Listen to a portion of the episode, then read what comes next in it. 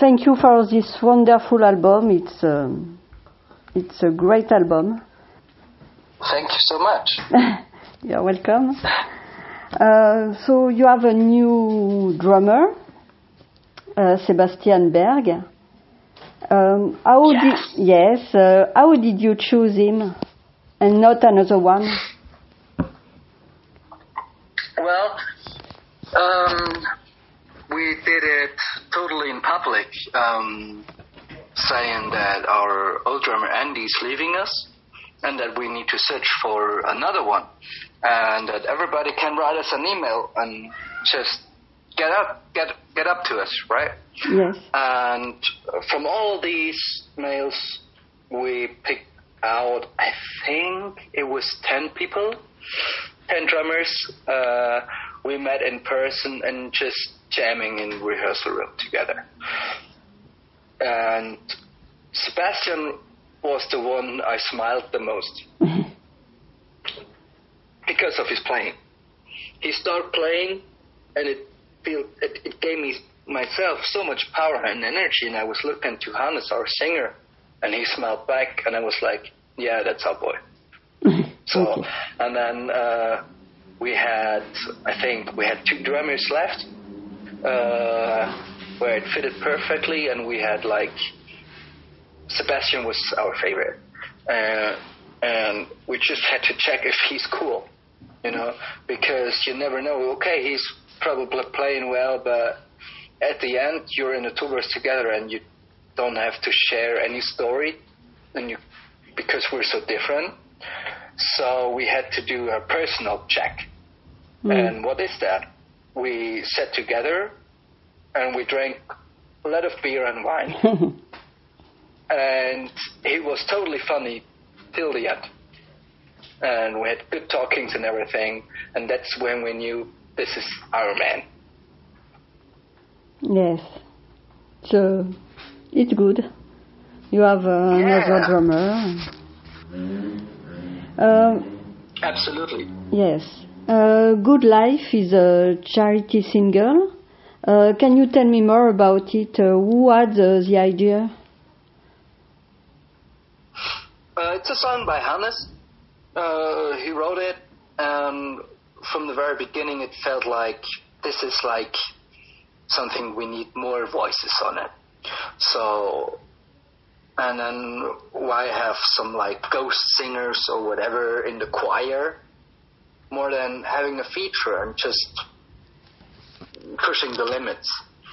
and uh, that's uh, when we started to ask a couple of, of, of friends of us um, to sing along.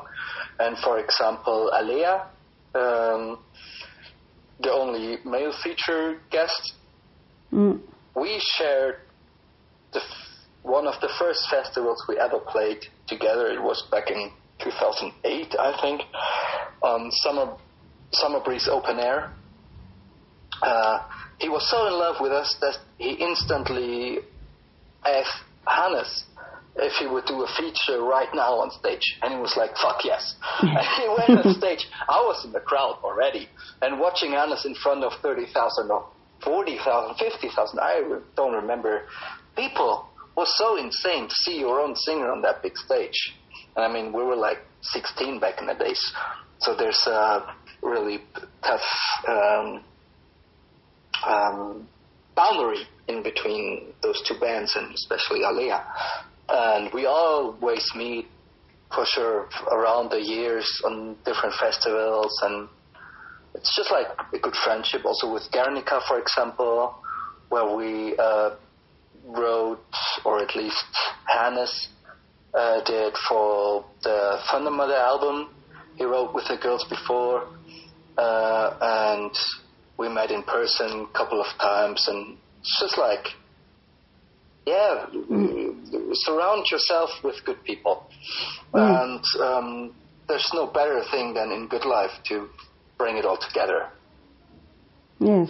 and um, as I said before it's a charity song and uh, we've did some charity events before for uh, this cancer treatment for kids in our hometown Uh, like for example, actually, the Summer Breeze show 2019 was streamed, and uh, with like everybody who streams it, please donate something to these uh, to the, that charity thing.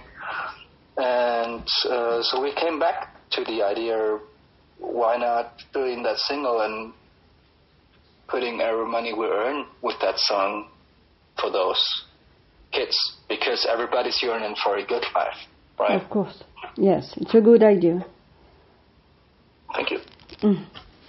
Uh, the whole album uh, put me back at the period of the 85, 86, uh, with bands like Bon Jovi, Whitesnake, and so on. Is it the idea? It's a little nostalgia. Yeah, sure. Um, it's it's the music we love the most like I listen to a lot of music, we all do, but Kissin' Dynamite, Kissin' Dynamite was always for 80s mm. vibes, at least, I think. Because though it's like 80s songwriting or the, the pump of the 80s, uh, it doesn't sound like from the 80s, which is really important for us because it still need to be fresh, but still bringing out those vibes, you know. Mm. And um, I think this is totally underrated nowadays, having these great large and live hooks. At least out of my perspective, but that's why I do that, right? Because it's my perspective for sure, and that's what we want to deliver. It's like forget about all the bullshit and just relax and having a good time. And that's how I think was how it feels like living in the 80s. I don't know because I was born in 1991. so, but it's just like it's all about the vibe, you know. Mm, okay. And I think this is just like what everybody in the band wants to deliver and come to us, have a good time, and forget about everything else. Yes. Um, uh, for the song Only the Dead, it sounds a little bit like a um, tribute to those who left us too early, like uh, Ronnie James Dio and Kurt Cobain. Uh. Is this a little? Is this uh, am I right? It, it always comes down to interpretations. You know, it's the Kissin' Dynamite songs are often um, not that um, hundred percent precise. Um, just always give room for some interpretations. Also, in in the band, like uh, somebody feels a song different than others and, and everything. And I think for me, the message is more like um, only when you're dead you don't have to worry. yes. and so why do you worry when you're still alive? Mm. Yes, I see. You know, yes. it's like um, chill down, relax. It's it's most things, and I mean that's that that's also my problem in everyday life. Like when traffic is shitty, I get aggressive and get in a bad mood. But why? You know, because at the end it's it's it's silly loss of energy, and that's what the song do for me. Yes. I understand. Um, and you're right. Uh, we, um, we have one. We all can learn uh, to be more relaxed. I think. Yes, yes. We have one life, and we must live in the present. Absolutely. Yes. Uh, how could you define this album? I think um, not the end of the road It's the conclusion of our band history so far. So I mean, we were like 15 when we did the first album, Yes. and we were young. We had no idea what we are doing, and you get influenced by so many different things that it's hard to keep track or to even know yourself because there's nobody out there being 15 or even 18 years old knowing himself really it's it's a journey you need to go and that's what we did with the band as well for sure because you change Yes. and you need to find yourself and i think at least from the album generation goodbye back in 2016 i think. We found ourselves in what we want to express like the stadium rock thing and the great hooks and not like the metal bad boys. We're not the metal bad boys we're bad boys but we're not the metal dudes. Like this is a place for so many else talented people around there. We're more into hard rock good vibes always like mm, even in the bad times giving you perspective. And i think w- when you like look at the ballads we have it's not like heart melting depressive things but more like giving you hope Mm, yes. and that what that's what the major uh, feeling of the band also is, you know, like why struggling, why thinking about bad things? Try concentrate on the good ones and try to come over the bad times. You, you don't have to ignore them because for sure you have to deal with your experience and your your bad things. Yes, of course. but there's hope and i think that's what pictures it out the most. I- and that's just came along like with that music and with this vibe. It's it's it's hard to write a negative song in stadium hard rock yes. Um, you signed with Napalm uh, Records uh, in January. Why did you change? Mm, well, you know, I think label is, is isn't that important anymore because as a band, it's the most important is you write constantly good songs and work on your live appearance and just on the idea of the band all itself. And you're just looking for good people who do a good job in the team.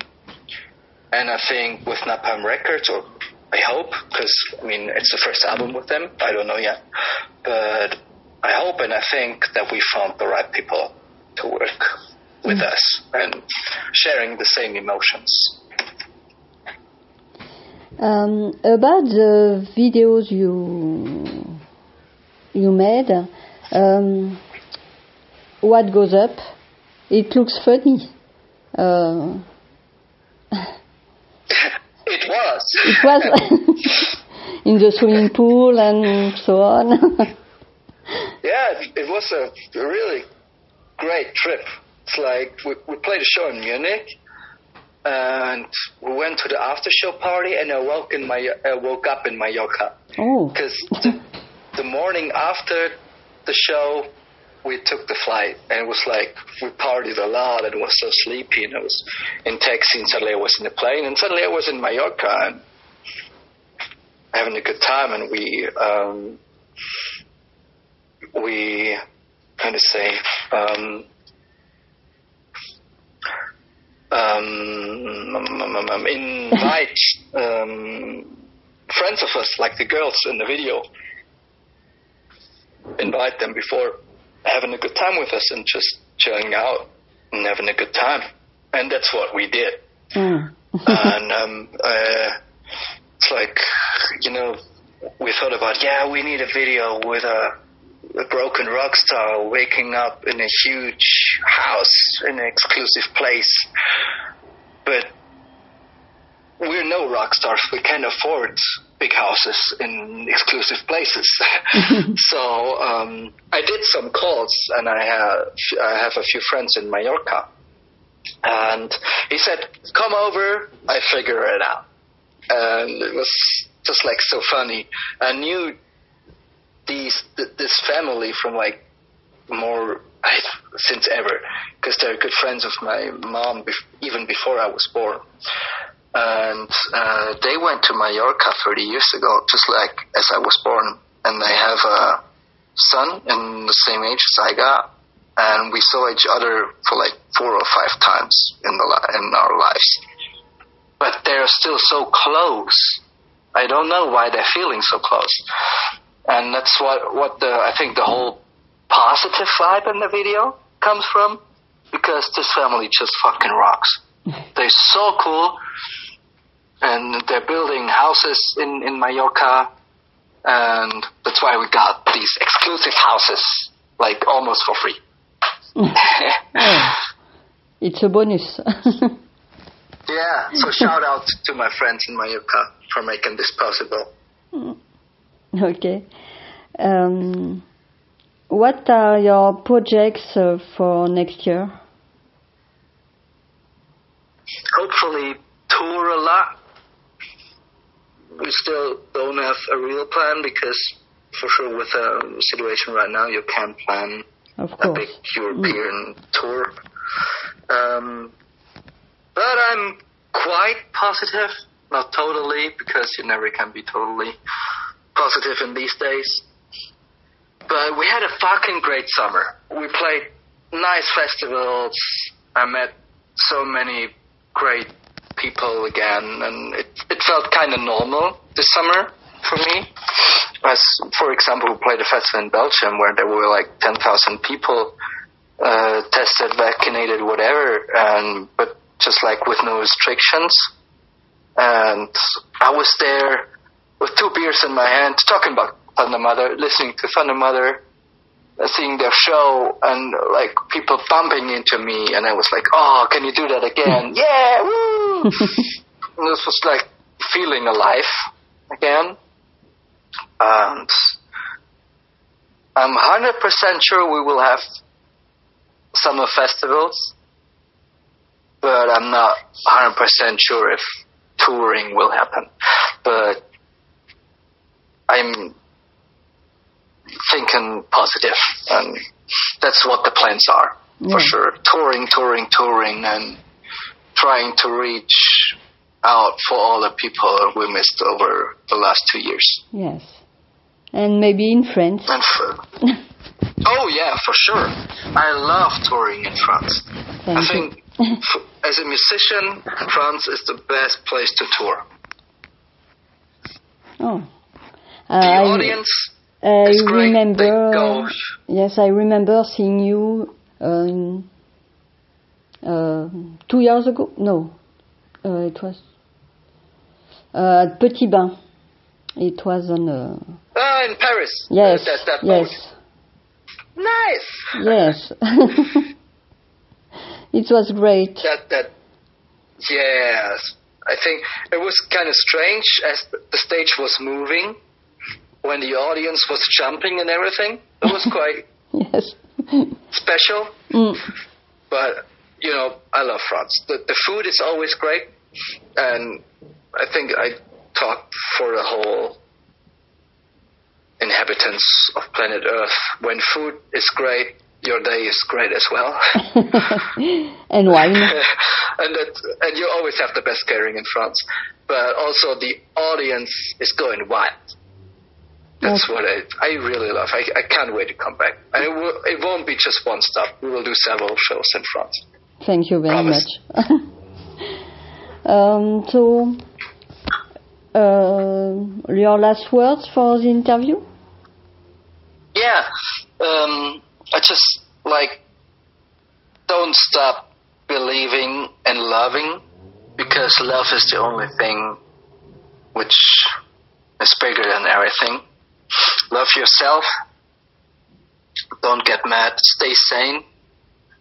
And hopefully see you on tour somewhere. Yes, I hope too. Thank you very much. Nice. Thank So- you, Celine. Have a good one. Mm, Thank you, you too. Bye. Bye bye. Bye.